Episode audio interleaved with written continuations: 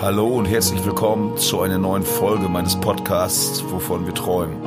Ich treffe Menschen und wir reden über die Haltung zum Leben und die verschiedenen Arten, dieses Leben zu gestalten. und wie die Sonne untergeht und dem Wasser also einen besseren Platz hat. Bühne war mein Sandkasten. Hier hatte ich das Gefühl, dass man freier ist, als Kind schon. Es gab auf unserer Einfahrt auf einmal eine, eine Aufschrift, Wessi go home. Mich ist wie heute ein, ein Mensch, ein Mensch, egal woher herkommt. Manchmal frage ich mich dann, wie viel ist denn viel oder was ist reich? Also es geht dann wieder auf die Seele, auf das Herz und auf ein bisschen, ich war zwischendrin schon sehr verzweifelt. Wie ist das so für dich, also ein Arbeitgeber zu sein? Wie mittelalterlich sind wir denn noch? So, und selbst das Mittelalter war moderner. Ja, einen wunderschönen guten Tag. Ähm, ich begrüße euch zu einer neuen Folge meines Podcasts, wovon wir träumen. Heute sind wir äh, auf der Insel geblieben und sind nach Ralswiek gefahren an den großen Jasmunder Bodden und sind zu Gast bei Anna. Hallo Anna. Hi Friedemann. Genau. Anna, sag mal was zu deiner Person so ein bisschen, dass wir mal so ein bisschen locker und gelöst in das Gespräch reinkommen. Ja, ähm, ich bin Anna, 38 zarte Jahre alt, Mutti und ähm, Geschäftsführerin der Störtebecker Festspiele. Und Theater ist mein Hauptmetier. Äh, nebenbei mache ich aber trotzdem noch ein Restaurant, bisschen Catering, Apartmentvermietung und Ticketservice sozusagen. Also eine Geschäftsfrau. Ja, reingerutscht. Seid ihr äh, heimisch hier oder ähm, seid ihr zugezogene Menschen? Wir sind zugezogene Menschen, wir sind keine richtigen, echten, waschechten Rüganer, sondern mein Vater ist Thüringer mhm. und meine Mutter ist Schweizerin. Und die beiden haben sich dann aber in Schleswig-Holstein Ende der 70er getroffen und ineinander verliebt. Und damit war der Grundstein für mich gelegt. Und ich bin Schleswig-Holstein zur Welt gekommen in Kaltenkirchen und wir sind 93, ist dann die Familie komplett äh, dann hier nach Rügen gezogen. Mein Vater schon ein bisschen früher, Aufbau der Bühne, der war ab 91 hier und wir sind dann sozusagen gefolgt. Ich hatte ja Schulpflicht. Mhm. Wahrscheinlich ist es, oder wir kommen nicht drum herum, um das, was du bist, so ein bisschen zu verstehen und zu beleuchten, wenn wir die Störtebecker Festspiele äh, ja zum Thema mitmachen, fangen wir am besten gleich mit an. äh, ihr seid im Endeffekt dann auf die Insel gekommen, weil es diese Spielstätte gab und weil dein Vater hier was gesehen hat und da war dran gebaut und gebastelt hat. Erzähl mal so ein bisschen dazu, wie das so gekommen ist. Ja, also da muss, muss ich wahrscheinlich ein bisschen kurz voransetzen. Also meine ja. Mutter ist Schauspielerin, mein Vater war Kaskadeur bei der DEFA und ist nach Republikflucht ähm, erwischt worden, Knast und dann eben, was ich von eben gerade meinte, in Hamburg hat er ja meine Mutter getroffen bei den Kamai-Festspielen in Bad Segeberg. Kann ich mal kurz einhaken, was ist ein Kaskadeur? Ein Kaskadeur ist ein Stuntman, aber Kaskadeur ist noch so ein bisschen einfach mehr ähm, Körperarbeit, also Pferde, ähm, runterfallen, also alles so ein bisschen dann live. Stuntman ist ja mehr für Film, Fernsehen ähm, und Kaskadeur ist halt wirklich Live-Action jetzt. Und okay. der klassischere, klassischere Begriff, Stuntman hm. ist ein bisschen moderner. Jetzt also auch mit die Bad Boys. Die Bad Boys, genau. Und genau, mein Vater hat bei, bei der DEFA immer schon viel gemacht, auch Live-Geschichten gemacht, aber dann in Schleswig-Holstein, Bad Segeberg dann halt wieder zurück zum Theater. Und in Bad Segeberg hat er die Gelegenheit bekommen oder die Möglichkeit bekommen, sich halt hochzuarbeiten und hat es dann bis zum Intendanten geschafft, hat die Ära Pierre Brice geleitet. Also Pierre Brice, der große Winnetou, den wir alle kennen aus den Filmen mit Lex Barker. Und Pierre ist dann äh, am Kalkberg geritten. Das war so die Ära von meinem Papa. Und als die Wende kam, gab es Theater, Menschen aus Berlin, die die Bühne auf Rügen kannten, also die Naturbühne Ralswiek. Und eben auch die große Ballade von Klaus Störtebecker kannten und sagten, Mensch, da gab es mal eine Bühne, die hat gut funktioniert. Wir machen Theater, aber wir haben keine Freilichterfahrung. Und dann haben sie meinen Papa angesprochen und haben gesagt, Mensch, du bist doch ein, eigentlich ein Ossi, was ja schon cool ist. Das heißt, die Mentalität der Menschen liegt dir nicht fern. Ähm, und wir haben das Know-how, wie man Theater macht, aber wir könnten noch fusionieren.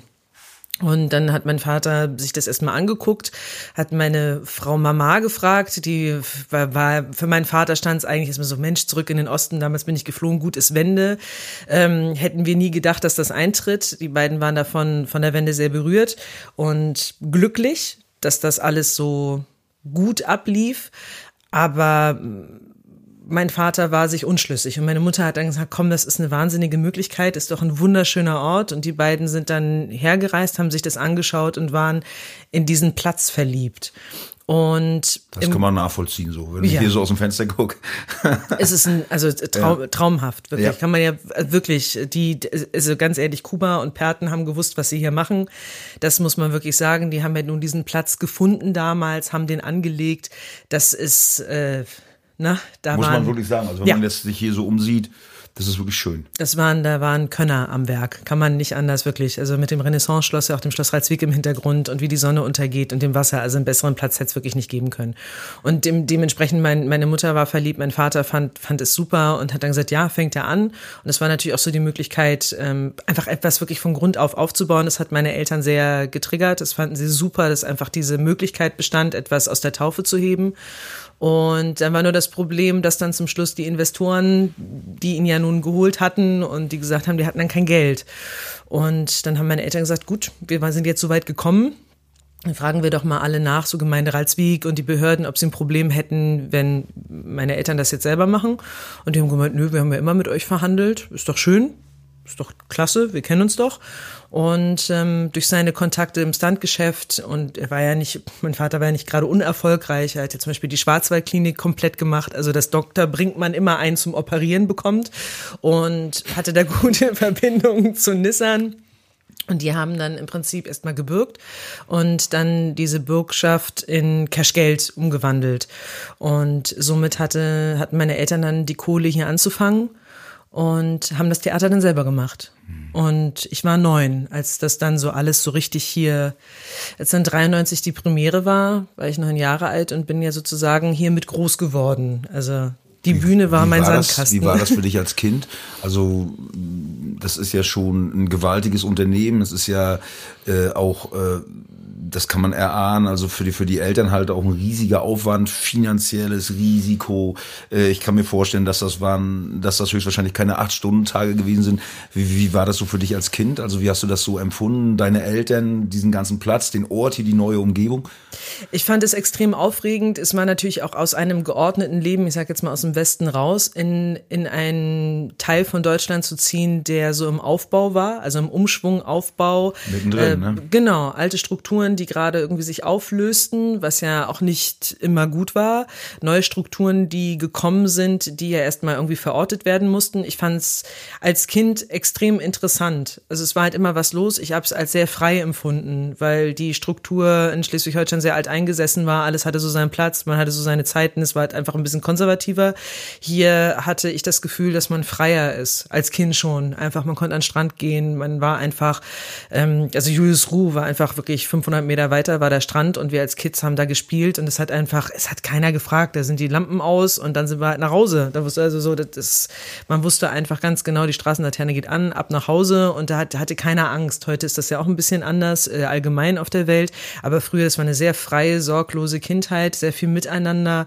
Auch die Schule war anders gestrickt. Also die Grundschule war besser weil wir hatten, wir hatten einen Garten. Also habe das erste Mal Radieschen selber gezogen, fand ich mega. Also zu merken, so cool, da wächst was in der Erde. Es war halt einfach viel praxisnah, nicht so theoretisch. Und die Lehrer sind viel mehr auf uns eingegangen. War richtig cool. Es war wirklich eine ganz, ganz schöne Zeit. Und hier, meine Eltern waren halt wirklich eigentlich hier. Und ich habe das akzeptiert, also ich fand das nicht schlimm, ich fand das eher auch aufregend, weil ja an jeder Ecke was passierte. Es wurde gezimmert, gemalert, äh, Dach, Dächer gedeckt, äh, wo gestern kein Haus stand, stand am nächsten Tag eins, also gefühlt. Und es war unheimlich viel los und ich mochte diesen Trubel mit den Leuten und mit den Menschen. Also ich bin in diesem ganzen Wuling groß geworden und fand es ne? völlig und aber auch so, es war halt ein riesen, wie eine riesengroße Familie. Also ich glaube, dass ich hatte als Kind das Gefühl, ich bin hier so frei alleine rumgelaufen, aber ich glaube, es haben alle geguckt, dass der Kleen da nicht passiert und dass sie da mittendrin ist. Aber es war äh, sehr, sehr behütet, trotz des Woolings und trotz des Stresses. Ich glaube, meine Eltern waren sehr belastet in der Zeit und ähm, sowas wie jetzt einen geregelten Tagesablauf gab es nicht, außer dass ich zur Schule musste. Also das war, glaube ich, immer, dass der, der Wecker dann geklingelt hat. Aber die sind morgens aufgestanden, ich in die Schule und die sind zur Arbeit. Gab es da schon Ansätze? Das finde ich so interessant, weil dein Vater ja im Endeffekt Ostwurzeln hat, deine Mutter Schweizerin ist, ihr dann aber halt in den alten Bundesländern erstmal gewesen seid. Gab es da diese jetzt ja sehr aktuelle Ost-West-Konfliktlage schon? Hat man das damals so empfunden? Äh, wie habt ihr das empfunden? War das da schon aktuell oder war das in dieser Zeit? Äh in, das war in der Zeit groß. Das war, also die Unterschiede Ost-West waren, waren riesig. Auch das Thema, ob man Ossi oder Wessi ist. War ein großes Thema. War ein Riesenthema. Also ja. ich kann mich erinnern, das galt zwar nicht uns, also es gab auf unserer Einfahrt auf einmal eine, eine Aufschrift Wessi go home. So, das galt nicht uns, es sollte ein Haus weiter eigentlich auf die Auffahrt gemalt werden, aber man hat uns erwischt. Ähm, das, äh, das war halt einfach, ja, es waren ja am Anfang viele Menschen hier, die auch die Leute in der Region ausgenutzt haben und die gekommen sind und sich hier auch Grundstücke gekrallt haben für ein Apfel und ein Ei. Ich, ich kenne auch die Geschichten, die mit so einem antiken Möbeln waren, dass da Leute gekommen sind, hey, du willst hier, du willst jetzt hier das moderne Möbelchen aus dem Westen, gib doch mal hier Oma Schrank, hier 10 Euro oder so 10 Mark, reicht doch. Und hinterher stellt man fest, ja, das waren schöne Gründerzeitmöbel, die wesentlich mehr wert gewesen wären. Also die Leute waren, glaube ich, schon, wurden wirklich heftig benutzt und ausgenutzt und fühlten sich, glaube ich, auch im Stich gelassen. Und aufgrund der vielen Investoren, die natürlich auch Möglichkeiten, vor allem hier auf Rügen gesehen haben, glaube ich, war das eine sehr schwierige Zeit, dass halt auf einmal wie die Heuschrecken alle eingefallen sind. Und ja, war keine, war keine leichte Zeit. Ich glaube, auf uns hat ja auch keiner gewartet. Also auch auf meinen Vater nicht. Er hat auch selber gemerkt, viele dachten, er ist ein Wessi. Und erst als dann viele mitbekommen haben, oh, er ist ein Ossi, zwar ein Thüringer, aber er ist ein Ossi, hat sich da, glaube ich, auch vieles entspannt. Und mit der Zeit sind uns gegenüber die Vorurteile geschrumpft. Als Kind fand ich es halt interessant, weil ich mich mit dieser Thematik, es hat mich überhaupt nicht interessiert. Also für mich ist wie heute ein, ein Mensch, ein Mensch, egal wo er herkommt. Und die Klassifizierung habe ich nicht verstanden. Also, oder die Unterschiede. Ich merkte nur, die Sprache war stellenweise anders. Also Begrifflichkeiten wie Konsum, Schrippe. Bräuler. Bräuler, genau. So, solche Sachen oder FKK. Also, war im Westen undenkbar FKK am Strand. Das ging nicht. Also, freie Körperkultur. Das, das war undenkbar. Und das war halt normal. Also, hier, ich erinnere mich als äh, neunjährig mit meiner Mutter an Strand und äh, da gab es Textilstrand und FKK und genau an der Grenze war ein Volleyballfeld aufgebaut und du siehst halt nackte Menschen, wie sie dem Volleyball hinterher hüpfen. Aber das ist, ich fand das mega interessant und das hat mir als Kind wirklich dieses Gefühl von Freiheit ähm, vermittelt. Also, dass man halt so sein kann, wie man ist. Wenn man es halt fühlt, dann gehst du halt eben an den FKK. Wenn du es nicht fühlst, dann gehst du an den Textil. Und äh, man hatte halt die Möglichkeiten. Also es war halt einfach ein bisschen auch der Umgang miteinander war, war anders, freier. Leute haben hier mehr gefragt und sind neugieriger und wenn man hier Freunde hat, ist das fürs Leben. Also der wirklich, es ist, eine, ist eine andere, ein anderes Miteinander. Man beäugt sich vielleicht am Anfang ein bisschen mehr, aber dann ist es für, für, für länger. Und äh, wo wir vorher gelebt haben, habe ich das Gefühl gehabt, immer, dass das immer so, man ist nett zueinander und freundlich, aber ja, es ist so oberflächlicher. Wie sieht das aus? Ähm, diese Störtebecker Festspiele sind ja nun ein erfolgreiches Unternehmen, das muss man einfach sagen. Ähm, wir hatten ja im Vorgespräch, hatte ich ja erzählt, dass egal wo ich bin, also im deutschsprachigen Bereich, teilweise auch äh, in Frankreich ist mir das begegnet, Rügenarsch, Dörtebecker Festspiele, also das fand ich krass, also ich fand das wirklich schräg, wir hatten letztes Mal uns ja beide auch gewundert, du hattest dich gewundert, also wann man fragt mich als Musiker, wo kommst du her, Rügen, und dann ist wirklich äh, KDF, äh, mhm. kennt viele, ja. Störtebecker Festspiele, ähm, wie sieht's da so mit Neid aus? Oder ist das, also, also wie, wie stehen die Leute dazu? Gönnt man das? Habt ihr das Gefühl, dass man euch das gönnt, das aus Grund, aufgrund dieser harten Arbeit und des Risikos, was ja ihr als Familie eingegangen seid, ähm, dass man sagt, das ist schön, dass die das so machen? Oder, oder wie ist da so der Stand? Also wie, wie fühlt ihr euch damit? Meine Eltern, glaube ich, am Anfang haben sie gemerkt, dass es natürlich Widerstände gibt, einfach weil die Zeit, meine Eltern haben ja wirklich alles auf, auf Rot gesetzt und gesagt, das ist jetzt, also Wenn nicht, dann sind wir halt wirklich äh, salopp gesagt am Arsch, dann ist es halt einfach durch. Und die haben aber einfach an ihren Traum geglaubt und weitergemacht. Und die Menschen, die dann halt sich ihnen in den Weg gestellt haben, das haben sie immer ausgehalten. Also es gibt so bei uns in der Familie ich, einfach immer diese, diesen Spruch, ähm, nimm die Steine, die dir in den Weg gelegt werden und bau dir deine eigene Straße daraus und dann wird sie gut, auch wenn es am Anfang, es dauert halt. Ähm, es ist schwierig, da jetzt genau was zu sagen. Ich glaube, am Anfang war halt das Misstrauen groß. Ich glaube, jetzt ist es ein Vertrauen da, dass, dass es eine Stetigkeit hat. Also wir auch als Familienunternehmen. Ich denke, es gibt natürlich Menschen, die nicht sehen, wie, wie risikobehaftet das Ganze auch ist oder was es bedeutet hat und die denken, dass das einfach easy ist, weil sie die Organisation nicht sehen oder die Aufwände und Zahlen und Nummern nicht kennen und auch Vorurteile haben oder falsche Informationen. Und das sind Dinge, die kann man nicht aufklären. Also es gibt immer mal wieder einen, auch heute noch, er sagt, Mensch, hat die Bühne doch hier geschenkt bekommen. Und man sagt, nee, haben wir nicht. Also das ist totaler Kram. Also man hat hier nichts äh, irgendwie geschenkt bekommen. Also meinen Eltern wurde definitiv nichts geschenkt. Und das ist schwierig dann, wenn man merkt, ich muss gestehen, ich bin da eher so ein Mensch. Mich ärgert das. Also wenn so, so Falschnummern laufen, weil ich das ungerecht finde, ähm, weil meine Eltern extrem sozial sind und sich immer bemüht haben, dass alles irgendwie richtig läuft mit den Leuten. Dass es immer perfekt läuft, kann man nicht garantieren, aber das Bemühen und der Wille ist da. Und ähm, meine Eltern sind definitiv keine bösen Menschen, aber und wir, und wir kennen halt dieses Gefühl nicht. Wir sind keine Neider. Also wir gehen nicht rum und sagen, oh guck mal, was hat der denn? Oder so dieses Gefühl ist nicht da, sondern jeder, der hart arbeitet, äh, na, das hast du dir ja erkämpft. Also ist das doch toll. Das ist so ein bisschen mehr der amerikanische Spirit. Ich weiß dann nicht, äh, wie das dann, ob das dann tatsächlich so ist, aber die Amerikaner sagen, hey, du bist, du bist erfolgreich, großartig, dann hast du hart dafür gearbeitet, also da wird das anders honoriert. Ich glaube, in Deutschland hat das einen anderen Stellenwert aus irgendwelchen Gründen. Da wird das immer beäugt oder es wird irgendwie so, es ist ein bisschen behaftet irgendwie, so unter dem Motto, uh, Geld oder nicht Geld und es wird so eingeschätzt. Manchmal frage ich mich dann, wie viel ist denn viel oder was ist reich? Also da, da müsste man so eine andere Definition irgendwie mal sehen. Und das ist in, in unserem, wir haben ja unglaublich viele Ausgaben, wir haben unglaublich viele Angestellte, wir müssen ja auch Steuern zahlen, wir sind nicht ähm, subventioniert, wir, wir liegen keinem Steuerzahler auf der Tasche, wir sind ein Wirtschaftsunternehmen. Ja, und das ist halt so ein Punkt, ich versuche mich nicht damit zu befassen. Aber auf der anderen Seite sitze ich halt da und sage auch so, ey, das Auto habe ich mir selber gekauft und dafür habe ich lange Jahre gearbeitet und das war mein Traum und den habe ich mir jetzt erfüllt. So, und auf den möchte ich stolz sein können und sagen können, ja, und wenn dann einer guckt, dann denke ich halt, ist mir egal. Wie viele Angestellte habt ihr hier? Wir haben Festangestellte ganzjährig 60 und im Sommer wachsen wir auf über 400 an. Auf über 400? Ja. Das ist krass. Wie ist das so als ähm, junge Frau, sag ich mal, dann da reinzuwachsen und irgendwann halt auch weisungsberechtigt zu sein und jemand zu sein, der halt diese in äh, Höchstzeiten 400 Leute zu dirigieren, Ansagen zu machen, das zu managen, die zwischenmenschlichen Dinge zu klären. Wie ist das so für dich, also ein Arbeitgeber zu sein?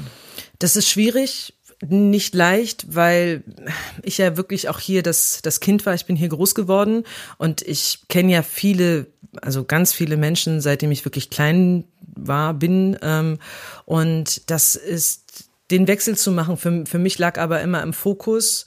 Und das ist also bis heute, ich möchte ein Miteinander. Und natürlich muss es jemanden geben, der dann mal irgendwann mal sagt, das ist die Richtung, die wir einschlagen und so machen wir das jetzt.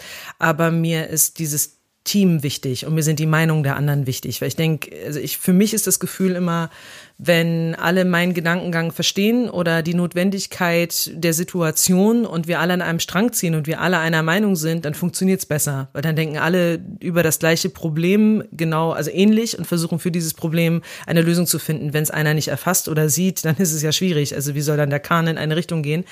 Ähm, das hat aber Jahre gedauert, da reinzuwachsen, weil weil ich so, ich sag mal jetzt hingehen und meckern oder dann auch mal ja, die erste Abmahnung, da ist mir das Herz wirklich in die Hose gerutscht, weil das ist natürlich auch nicht, ich habe mich dann immer versucht zu überprüfen, ist das jetzt notwendig, muss man das machen, muss man das nicht machen? Und da waren meine Eltern natürlich so, nee, du musst dann schon, äh, das, deine Position muss auch klar definiert sein, du kannst gewisse Dinge nicht mit dir machen lassen, du musst trennen, du musst das gucken. Und das Wort müssen mag ich nun so gar nicht. Ähm, das war halt ein großes Thema und ich habe es immer auf einer emotionaleren Ebene probiert und erklärt und man stößt aber ab einem gewissen Punkt auf die Problematik, dass viele Leute dich dann für dumm halten oder denken, sie können es mit dir machen. Und das geht dann wieder auf die Seele, auf das Herz und auf ein bisschen, ich war zwischendrin schon sehr verzweifelt. Also Führung ist halt etwas, also Leute zu führen und mitzunehmen ist schwierig. Und ich halte trotzdem immer noch an diesem Teamgedanken und Teamspirit fest, weil das war der Urgedanke meiner Eltern. Also das ist einfach als Familienunternehmen wir das auch an die Mitarbeiter rausgeben und auch so versuchen einzubinden, weil Angestellte, das ist auch so ein Ding, Mitarbeiter und Angestellte, es definiert das Gleiche, aber der eine geht zur Arbeit und macht halt das, was er machen soll, der Mitarbeiter denkt halt auch mit und macht mit und denkt fürs Unternehmen. Und wir wollten halt nie Angestellte haben, sondern Mitarbeiter und dann auch erweitert dieses Familiengefühl haben, dass man halt von A nach B gehen kann und einfach, dass jeder auch das hier im Arbeitsbereich hat, was er braucht. Und das versuche ich einfach sicherzustellen. Und jetzt in der Zeit, glaube ich, habe ich meinen Weg gefunden. Ob der jetzt immer so geradlinig und toll ist, weiß ich nicht. Ich quatsch definitiv zu viel. Ich erkläre zu viel. Ähm, aber ich glaube, die Mitarbeiter und das Team hat, hat mich jetzt auch besser kennengelernt und hat besser verstanden, wie ich ticke. Und ähm, mich interessiert es halt, wie es allen geht. Also ich möchte wissen, wie es den Kindern geht und was die Haustiere machen. Und ähm, weil wir alle Menschen sind und so viel Zeit miteinander verbringen. Und das ist ja schlussendlich Lebenszeit. Und wir haben einen sehr respektvollen Weg miteinander gefunden und da kann man auch mal meckern und wir alle können jetzt auch ein bisschen mehr unterscheiden, was dann privat und beruflich ist. Das habe ich hier gemerkt, mit älteren Generationen, sage ich jetzt mal, es ist manchmal ein bisschen schwieriger, also mit der jüngeren Generation, weil mit mir langsam jetzt auch so ein Generationswechsel erfolgt, ähm, ist es natürlich anders. Ich bin jetzt keine, ich bin halt jemand, den man, ich mag auch angefasst werden. Also klingt jetzt doof, aber ich habe lieber irgendwie, wenn einer reinkommt, sagt du Anna, ich brauche dich jetzt mal, komm mal, und sitze ich dann und sage, jo, okay. Ich mag nicht dieses 25 Tage irgendwie vorher sagen, du, wenn du dann mal Zeit hättest und könnten wir dann mal reden, sondern nee, komm, machen wir jetzt. Ähm, ich, und das haben jetzt alle. Also wir machen halt viel wirklich jetzt miteinander und sind kreativ. Ich mag halt auch dann in die Bereiche gucken und ähm, schauen, das einfach mit involviert sein. Das haben jetzt, glaube ich, alle akzeptiert, dass ich da bin und überall so meine Finger drin habe. Aber es ist halt ein Miteinander.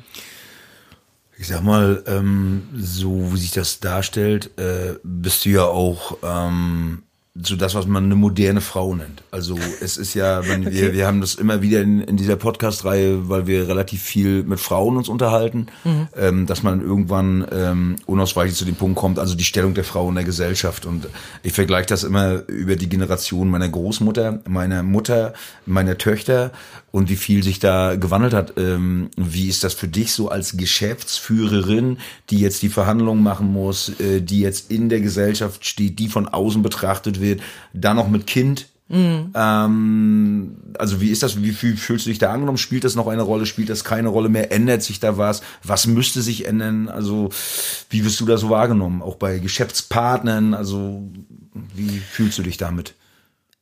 Schwierig geteilt. Der künstlerische Bereich ist definitiv emanzipierter, wenn man das mal so sagen kann. Ähm, ich merke, dass zum Beispiel bei meinen Eltern es immer war, klar, mein Vater, also meine Mutter als diejenige, der hier eigentlich alles gehört. Also auf dem Papier ist das alles meine Mutter. Ähm, ist mein Vater als Intendant so dann das Aushängeschild, der, der Macher dass die beiden aber mal als Team agiert haben, war halt für viele oder ist für viele nicht offensichtlich. Aber die sind halt so ein untrennbares Team. Die funktionieren zu zweit.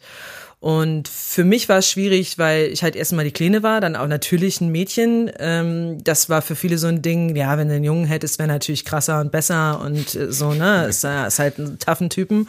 Und ähm, natürlich, mein Vater ist Stuntman, da hat man natürlich gleich die Vorstellung, man muss irgendwie vom Haus fliegen und runterfallen und irgendwelche Autoüberschläge machen. Das war halt alles nicht. Also ich bin dankbar, dass das nicht unser Metier ist mehr, weil ich glaube, nee, ich habe Höhenangst, sorry. Aber ähm, die Nummer hier, künstlerisch schauspielerischer Bereich ist halt, ähm, unter Schauspielern, glaube ich, geht das eher, obwohl es noch früh ist. Es gibt aber schon viele gute Intendantinnen an Theatern, einige sehr gute Regisseurinnen ähm, und es wächst ja auch gerade sehr von daher ist es offener. Bei so klassischen Partnern ist es manchmal schwierig. Also auch aufgrund meines Alters oder ich bin jetzt auch nicht die klassische Uschi, die hier mit Pumps rumrennt und mit dem Etui-Kleid und dem Jackett, weil dafür bin ich halt eher, hier ist Sand, hier ist Schmodder, hier ist Pferdescheiße und äh, bin ich halt eher Bonanza und hab halt die Jeans an und den Pullover und die Boots. Und das ist für viele dann, wenn ich um die Ecke komme, so ein bisschen befremdlich. Vor allen Dingen, wenn die Herrschaften aus der Großstadt kommen, merkst du dann schon eher, dass mal der junge Mann mit seinen gewichsten Glanzschuhen mich komisch anguckt und sagt, ach, Sie sind die Geschäftsführerin? Dann sage ich, ja, dann gehen wir jetzt mal einen Kaffee trinken. Also das ist dann, das dauert immer eine Weile. Also das immer dieses, ich sage, ja, Jackett kann ich auch, aber ich habe halt keine Lust, mich zu verkleiden, um irgendetwas darzustellen, was ich dann nicht bin. Und das ist das Schöne, dass mir natürlich dieses Familienunternehmen die Möglichkeit gibt, diejenige zu sein, die ich bin und ähm, ich habe diesen Kampf nicht, den andere Frauen definitiv in dieser Gesellschaft haben, gesehen zu werden. Und natürlich gibt es noch diese Buddy-Nummer bei Männern. Es ist, ich merke immer, das ist so, so, es ist irgendwie anders, äh, wenn Männer so auf Männer treffen und ähm, da Inwiefern? Ich, es ist irgendwie, ja, es ist kumpelartiger. Ich weiß nicht, da ist so ein Verbund, da ist kein, es ist gar, ist weniger Gezicke. Das ist halt das Problem, was ich bei Frauen feststelle. Frauen klopfen sich so ab, da wird erstmal geguckt, was hast du an, welche Handtasche hast du dabei, so, und da bin ich halt immer gleich raus. Also, ich kenne das Spiel, hatte ich, äh, ich war zwölf Jahre in Berlin, das ist so, da hast du jede Season fashionmäßig mal mitgemacht und hast dann festgestellt, brauche ich alles nicht. Und hier brauchst du es halt wirklich nicht. Also hier interessiert keiner, ob du eine Gucci-Handtasche hast oder na, irgendwas anderes. Das ist halt wirklich, was soll das? Also und bei Männern, das ist alles nicht so wichtig. Also da wird vielleicht geguckt, welche, hast du eine Rolex, hast du eine Breitling. Das sind aber alles so, so komische Symbole, die irgendwie gewertet werden. Und das trägt zu dieser Stellung mit bei und das ist eine Klassifizierung und das finde ich schwierig. Also wie wir untereinander miteinander umgehen und Männer untereinander sind aber, ich weiß nicht, irgendwie das, die Konkurrenz ist vielleicht unterschwelliger, vielleicht für uns Frauen auch nicht so sichtbar. Keine Ahnung, ob ihr euch da so abtaktilt. Bei uns Mädels ist das halt sehr offensichtlich dann. Also der Scan, der Scannerblick, ich glaube, den kennt jede Frau äh, ob es im Café oder Club ist, irgendwie einmal, wo oben von unten, was hat die an, wie ist die? Und Wahrscheinlich sind die, die hier sitzen, alle so ein bisschen raus da aus diesen Dingern. Ne? Ich bin da. Ja, ja. Ich könnte aber, da auch überhaupt nichts zu sagen unter Männern. Aber das ist, es ist aber cool, ja, weil dann, weil du entspannt bist. Aber das, das sehe ich halt auch. Ich bin halt auch so jemand, ich gucke jemanden an, ich will den Menschen sehen, mich interessiert nicht, was der anhat, oder, ja. sondern mich interessiert der Mensch. Und du merkst halt einfach, deswegen meinte ich, die Leute aus der Großstadt, die Takt, mhm. das ist halt einfach so ein Abscannen und einkategorisieren. Und da habe ich schon manchmal gemerkt, dass dann, wenn dann halt so ein Chef von der Marketingabteilung kommt, dass der erstmal nicht weiß, wie er mit mir umgehen soll, weil ich einfach nicht dem, diesem Bild entspreche der Schublade. Ja. Und ähm, die Frauen entspannen sich bei mir relativ schnell. Ich glaube, es hat was mit mir zu tun. Und äh, die Männer, weiß ich nicht. oh Gottes Willen, nein. Ja, aber das ist so, ich, ich merke halt echt so, wenn, wenn Freundinnen berichten, dass es halt schwierig ist. Ne? Also der alte weiße Mann, den gibt's halt noch und die Vorurteile gibt's halt und ich Frauen müssen müssen kämpfen. Ich glaube, ich glaube halt ganz fest daran, dass Qualität sich durchsetzt, weil Qualität kann man nicht verschweigen bei Männern und Frauen. Das ist völlig Latte, sondern die Person, die Person, der Charakter, die Arbeit, es wird honoriert werden. Vielleicht das, was du leistest auch, ne? Der, genau. Wer du bist, wie du dich gibst. Ja. dass das in den Vordergrund rückt. Ne? Ja, weil, weil wir haben ja jetzt auch gerade diese Diskussion mit der 50-Prozent-Quote. Hm, wäre ähm, nächste Frage nochmal gewesen, ja. Okay, weil, weil das ist halt zum Beispiel die 50-Prozent-Quote, da scheiden sich ja auch die Geister. Was hältst du davon? Im Prinzip ähnlich wie ich gerade gesagt habe. Ich denke, dass ähm, ich finde eine Quote verkehrt. Ähm, es ist halt eine Richtung. Frauen müssen mehr in Vorstände rein, sollten sie, weil ich glaube, Frauen bringen auch noch mal einen anderen Blickwinkel rein weil sie einfach Frauen sind, nicht weil sie bessere Menschen sind, sondern weil sie Frauen sind, die noch mal drei andere Probleme haben. Und ich denke, wir halt, wie meine Eltern so ein bisschen als Mann-Frau-Team sich ergänzen und wunderbar funktionieren. Und wenn du so ein Thema hast ähm, wie du musst jetzt die Quote erfüllen, dann kriegt ja eine Frau einen Platz, der, den kriegt sie geschenkt So gut, die 50-Prozent-Quote hat man sich jetzt irgendwie erkämpft. Aber ich glaube, als Frau würde ich mir dann immer vorkommen, ich habe jetzt diesen Platz gekriegt, weil ich die Quote erfüllen soll. Und ich würde keine Quotenfrau sein wollen, sondern da auf der Position sitzen wollen, weil ich mir das erarbeitet habe und weil ich gut bin in dem, was ich tue. So, und das ist ja so ein Thema, das ist die Anerkennung, die, glaube ich, jeder Person gebührt, dass man etwas bekommt, weil man den Job verdient hat und weil man richtig an dieser Position ist. Weil ich charakterlich, menschlich, menschlich, mein Wissen, mein Kopf, meine Ideen genau das liefern, was das Unternehmen oder braucht in dem Moment und nicht, weil eine Quote zu erfüllen ist. Also ich würde das auch für Männer nicht cool finden, umgedreht. Also dieses, ich glaube einfach, dass man muss sich dran gewöhnen, dass halt dieses Patriarchat löst sich ja eh gerade zum Glück auf, muss man ja auch mal sagen. Diese Hardcore-Generation, die sagen Frau am Herd und äh, hm, aber in die Küche, die löst sich ja eh auf. Also das ist gerade, ich glaube, das spielt halt mit. Es dauert in vielen Bereichen zu lang und ist in vielen Bereichen auch immer noch zu sexistisch. Ähm, und ja, wir Frauen haben halt die Aufgabe noch mit von der Natur gegeben, dass wir halt Kinder bekommen. Wenn man dann jemanden wie ähm, die Geschäftsführerin von Westwing, die nun dieses Unternehmen gegründet hat, einfach feststellt, dass die dann aufgrund ihrer Schwangerschaft ähm, ihre Ämter niederlegen muss zum Schutze der Firma und sie von ihrem Vorstand dazu gezwungen wird, dann denke ich einfach, wie, wie mittelalterlich sind wir denn noch? So, und selbst das Mittelalter war moderner. Also wenn ich dann den Bezug zum, zum Theater wiederherstelle, unsere Frauen in der Geschichte haben Großes geleistet und haben es nicht verdient, so behandelt zu werden. Das ist einfach, das ist Sexismus. Also, dass ich aufgrund meiner, meiner Natur diskriminiert werde, weil ich ein Kind bekomme. Verstehe ich nicht. Genauso wie Männer komisch angeguckt werden, wie sie dann, wenn sie mal in Elternzeit zu Hause bleiben. Finde ich großartig. Es ist ja, wenn ein Mann das fühlt und sagt, ich will mich um mein kleines Kind kümmern, ähm, und die Frau sagt, jo, ich brauche aber dieses Arbeiten, ist man keine schlechte Mutter oder ist man kein schlechter Mann, weil man lieber Papa ist? Also ich finde, da gehört eine Überholung, vielleicht aber auch ein größeres Miteinander. Einfach mehr, Akzeptanz untereinander, dass die Menschen andere Bedürfnisse haben. Wenn man halt erfolgreich ist, muss das honoriert werden. Und wenn man halt lieber Papa sein möchte und sich die Zeit nimmt für dieses neue Wesen, dann muss das auch genauso honoriert werden. Also einfach ein anderes Miteinander. Und das ist, glaube ich, mit einer Quote und im Zwang nicht, meines Erachtens ist das keine gute Basis. Ich verstehe das, dass das gefordert wird, aber ich weiß nicht, ob das der richtige Weg ist. Ja, das war äh, ein schönes Schlusswort für den ersten Teil. Ähm, ja, vielen Dank bis hierher.